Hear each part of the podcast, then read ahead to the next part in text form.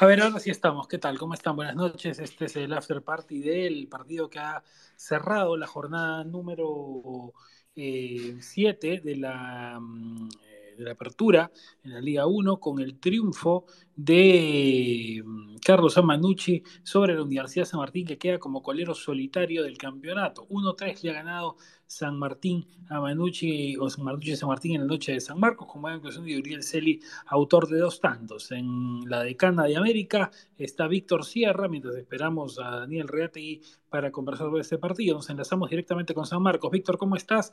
Las primeras reacciones de esta noche eh, fresca en, la ciudad universitaria y la derrota de otro equipo universitario, de otra casa de estudios, la San Martín, que queda última en el campeonato, ahora sí en soledad, y Manucci, que de la mano de Mario Saralegui suma su segundo triunfo y logra zafarse de ese incómodo lugar.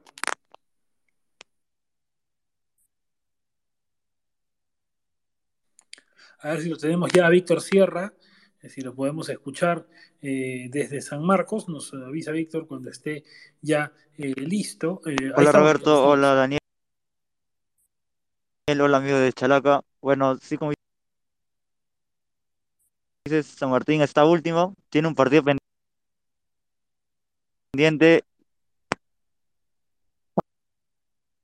Hola Roberto. Te escuchamos, Víctor, te escuchamos, te escuchamos. Hizo una especie de rondo con sus jugadores y terminó dando una charla técnica, una charla molesta con sus jugadores que estaba reclamando su actuación individual.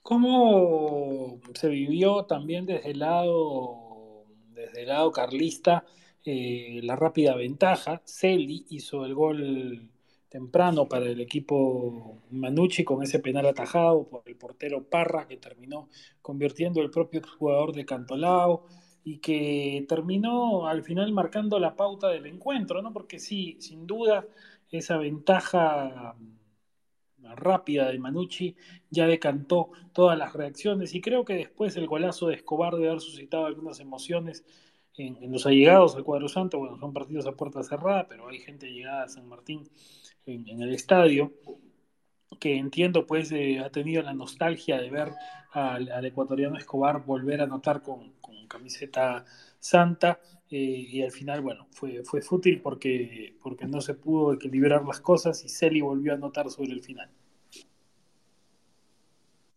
Sí, Roberto, como dices, una especie de 10, 15 personas invitadas de Manucci que estuvieron alentando al equipo equipo carlista, que estuvieron apoyando a sus jugadores sobre todo en el campo de juego se vio que Heredia y el comando técnico le pedían calma a sus jugadores desde que San Martín fue dominante, dominador del encuentro.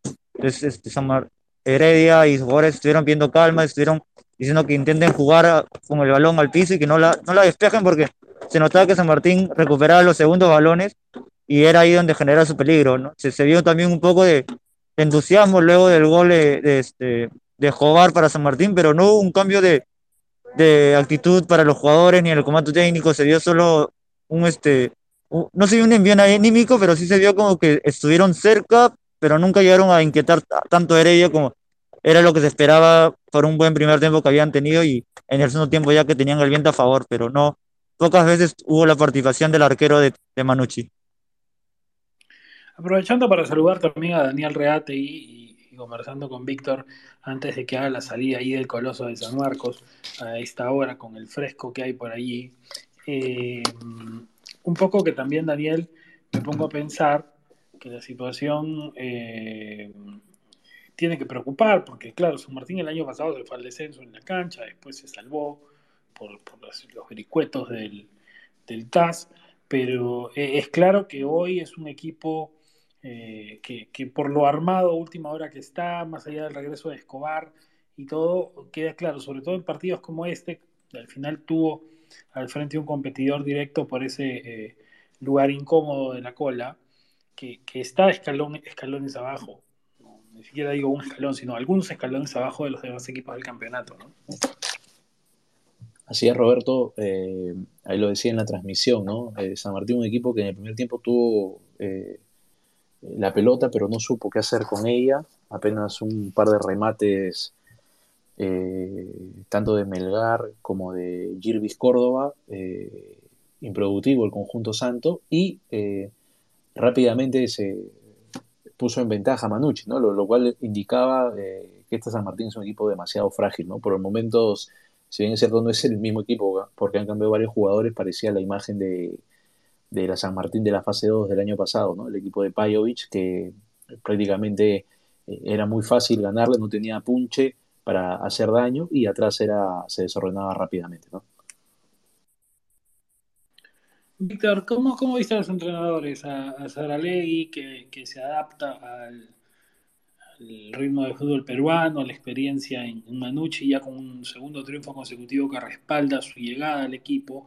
Y por el otro lado, el técnico Lubera, que hoy día creo que cometió algunos eh, hierros puntuales. No sé cómo, cómo los viste desplazándose ahí en el estadio. Bueno, creo que lo perdimos a Víctor eh, Daniel, pero, pero es claro que hoy en, el, en, el, planteo hay algunas eh, situaciones puntuales. No hablemos, por ejemplo, del 4-2-3-1 de la San Martín, del técnico Lubera, con el chileno Parra en el arco, Martín Parra, eh, Girvis Córdoba, Jack Zafra, Alejandro González y Álvaro Ampuero, que volvió a ser lateral hoy en la San Martín. Al medio, Diego Soto con Axel Moyano en primera línea. Luego una segunda línea bastante novel con eh, Fernando Melgar, Valentino Sandoval y bueno, Gonzalo Verón, el argentino, y en punta y ofrezco Bar como referente de ataque ingresaron en filas santas.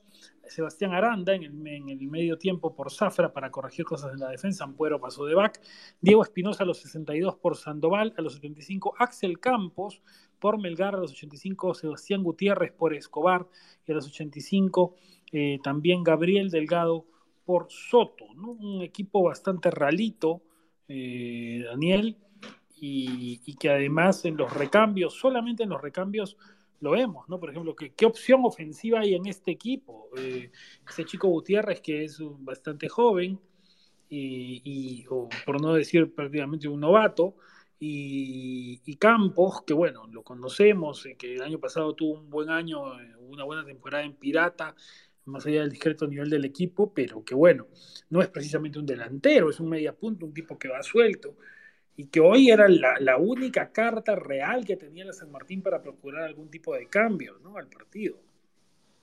Eh, sí, eh, a ver, desde, desde la conformación del equipo, eh, no sé si Lubera no se llega todavía a conocer, no llega a conocer bien a todos los jugadores o es la, eh, la falta de confianza en el plantel que tiene, ¿no? Porque eh, tras el 0 a 2 del primer tiempo, en el arranque del segundo, Ampuero había sido lateral izquierdo, el capitán de San Martín, y eh, ingresó Sebastián Aranda por Jack Zafra, que lamentablemente tuvo pues un partido malo, ¿no? Él, se generó solo el, el, penal. Lo saca Zafra, eh, lo corre a Ampuero de, de, de, zaguero y lo pone a Sebastián Aranda de lateral izquierdo.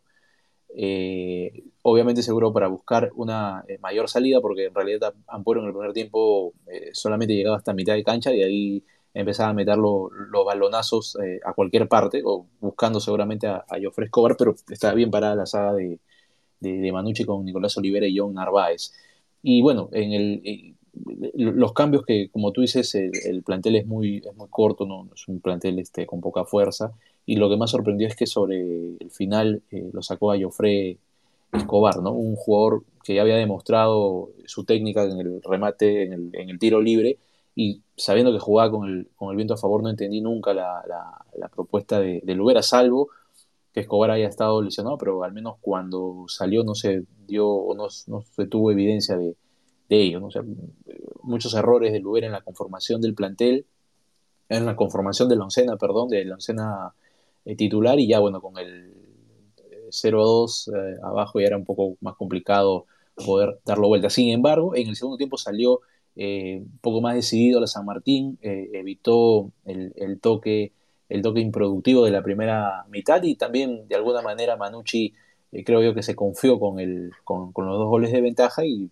terminó cediendo, terminó retrocediendo líneas. ¿no?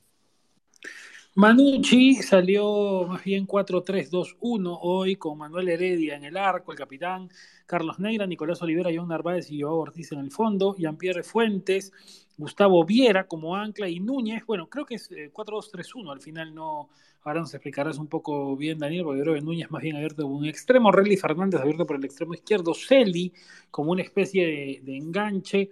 Eh, y el mexicano Diego Chávez Collins de único punta, ¿no? Eh, ingresaron José María Inga a los 57 por Fuentes, a los 66 José Daniel Rivera por Núñez y a los 72 Alexander Lecaros por Fernández, todos cambios eh, netamente nominales, porque creo que el esquema, a ver Daniel, a ver si lo explicas un poco, me parece que fue más un 4-2-3-1, ¿no? Con, con eh, Núñez, Celi y Fernández detrás del, del único punta.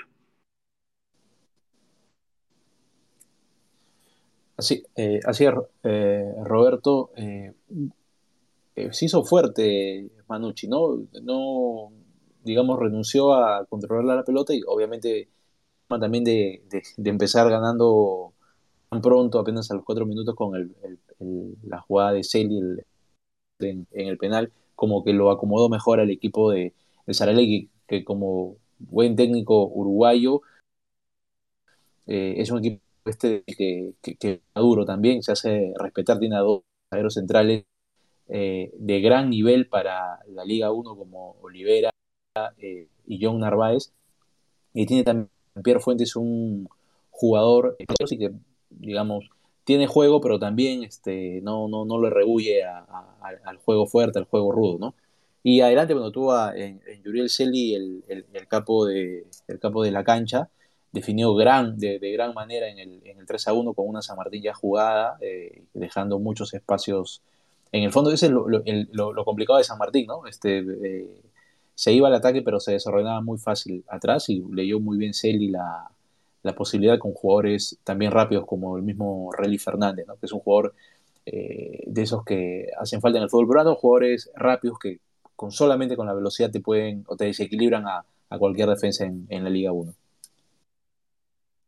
Los goles en San Marcos los marcaron precisamente, bueno, Celi al minuto 4, eh, abrió la cuenta, Javier Núñez a los 45 puso el segundo, es importantísimo ese gol de Núñez, Daniel, antes de ir a vestuarios, Núñez ya le había marcado con camiseta de la San Martín el año pasado, a, la camiseta de Manucci el año pasado a la San Martín, pero creo que es importante ese gol por cómo inclina la cancha, más allá del descuento de Jofre Escobar, el ecuatoriano, volvió a anotar después de tres temporadas con camiseta santa y de hecho nunca había notado Escobar un gol de tiro libre con la San Martín, es el primero que convierte los varios que hizo. Es un delantero que creo que hoy en el contexto de la San Martín, Daniel, es, sustancial, es un delantero eh, diferencial, es un hombre que de, otro tipo de peso para, para, ese plantel, ¿no? Además que ni siquiera es que venga a la nada, sino que viene un equipo en el que ya tuvo fama y nombradía, por lo cual se espera mucho de él en Santanita. Y mm, bueno, el, tanto de cierre de Celi, ¿no? A los 92 más, es el primer doblete de la carrera de Celi, el que anota esta noche. Pero creo que, que repito, lo de Escobar en San Martín es, es, para atender, creo que como casi esperanza muy por encima de todo lo demás que pueda tener este equipo en este 2022. Eh, sí, como van jugadas siete fechas y lo de San Martín se evidencia ya que es un equipo que va a pelear los últimos lugares, ¿no? Y eh, un equipo que está en esa circunstancia necesita eh, sumar, empezar a sumar, aunque sea de a uno. Y teniendo un jugador como Escobar, un goleador ya reconocido en el, fútbol peruano, reconocido en la San Martín, su aporte va a ser importante, al igual que el de Gonzalo Verón.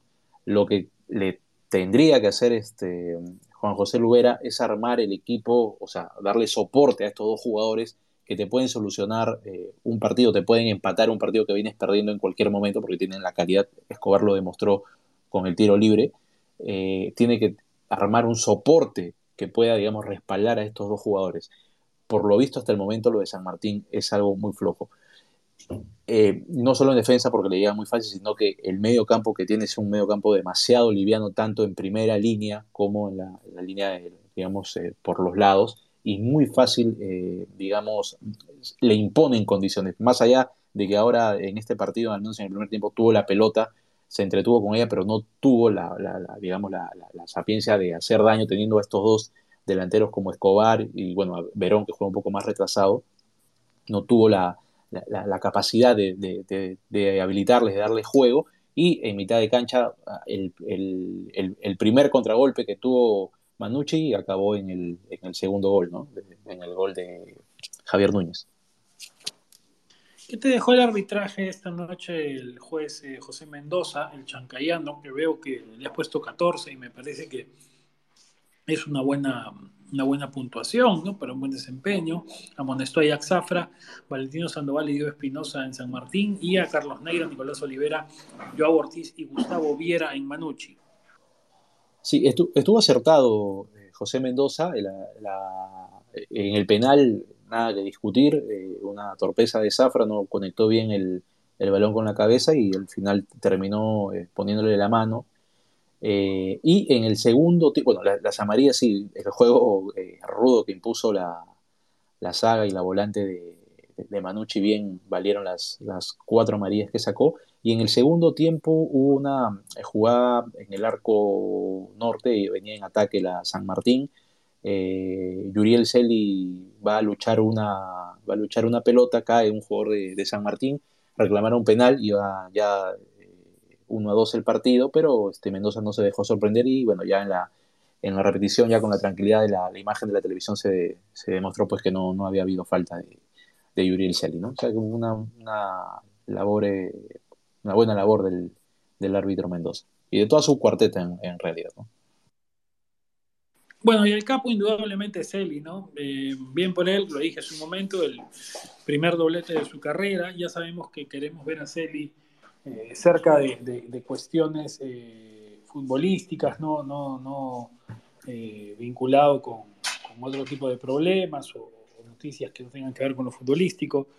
Creo que es un jugador de, condiciones sustantivas. Me, dio un poco de nostalgia verlo hoy día en San Marcos, ¿no? el estadio donde sí. la fama con esa selección sub-17 y, bueno, bien por él, ¿no, Daniel? Y que, ojalá también tenga este rol, porque no es lo mismo, ojo que en Cantolao también ocupó esa función, pero siento que hoy en Manucci, em, primero con, con eh, las primeras jornadas con, el mexicano Mesa, estaba jugando un poquito más eh, retrasado, ¿no? En primera línea, y ahora lo han soltado para que vaya un poco más de enganche, un poco más suelto, y creo que eso eh, le viene un poquito mejor de repente, ¿no?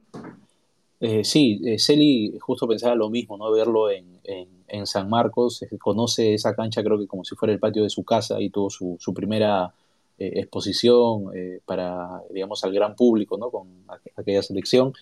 y sí, tiene, bueno, es un jugador que tiene mucha categoría, no tiene calidad técnica, en tal sentido puede, pues, este, puede jugar en primera línea y ahora juega un poco más suelto tiene eh, el juego corto, tiene el, pase largo, tiene el remate a larga distancia, es un jugador eh, interesante y, creo que le, ha hecho bien el tema de, salir de, Lima, ¿no? O sea, estar en Trujillo, eh, enfocado solamente en lo que es este fútbol. El año pasado tenía muy buenos compañeros en la avanzada de, Cantolao, en la cancha. Parece que fuera de ella no, no, le hacían tanto bien como le hacían dentro de la cancha y creo que tomó una, una acertada decisión eh, ir a, a donde tiene jugadores también importantes que lo, pueden rodear bien y el equipo puede funcionar muy bien alrededor de, de Celi, ¿no?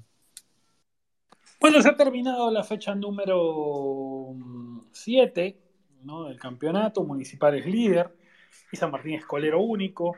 Ya lo dijimos, hay preocupación en Santa Anita.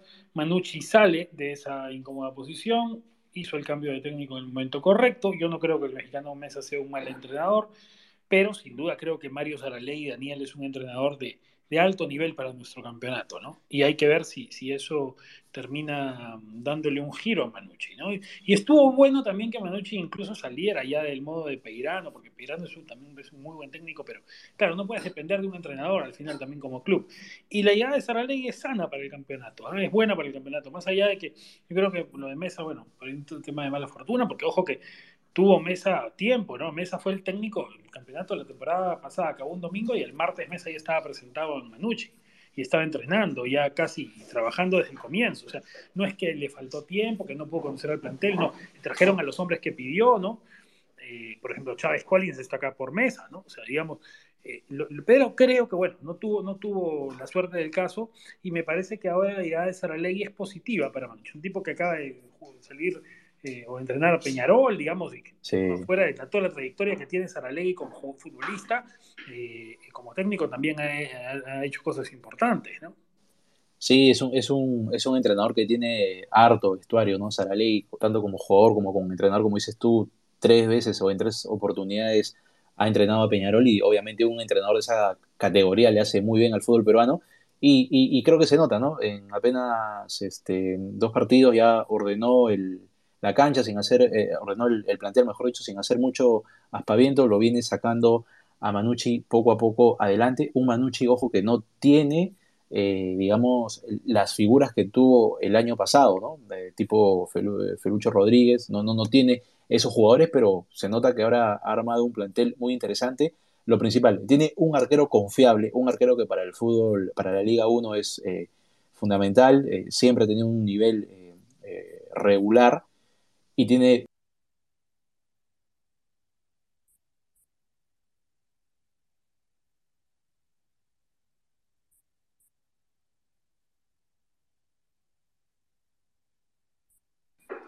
Bueno, lo perdimos a Daniel en este tramo final de la reflexión que cerraba, pero creo que ya estamos también al final de este espacio con eh, el análisis de lo que fue la importante victoria carlista en San Marcos. Gracias a todos los que nos han seguido en esta noche de fútbol. Por supuesto, se viene un día, una, semana, unos días de full eliminatorias y estar en modo selección, así que así nos pondremos a partir de mañana con todos nuestros contenidos en Lechalac, así que estén atentos a todo lo que viene en estos días de, cara a esperar la decisiva presentación de la selección peruana en Montevideo el día jueves.